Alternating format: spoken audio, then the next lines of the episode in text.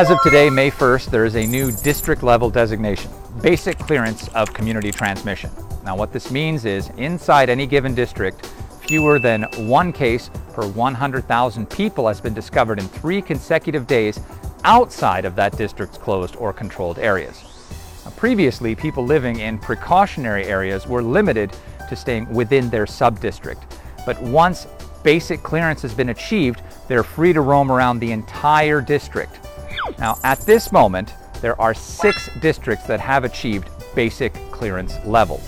Now, in all but one of these districts, people can drive cars in some cases and public transportation will be coming back online. Unfortunately, as Putuo district is inside the city center, people are going to have to wait a little bit longer for cars and public transport. Now in the nine other districts in Puxi, the PCR testing and disinfection dance will continue, until which time basic clearance can be achieved.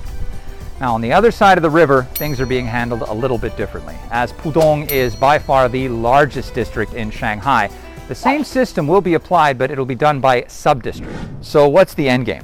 Well, basic clearance leads to total clearance of community transmission.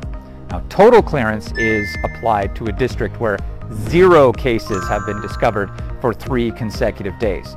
Now, once all the districts of Shanghai are at total clearance status, the city opens back up again. We're back in business.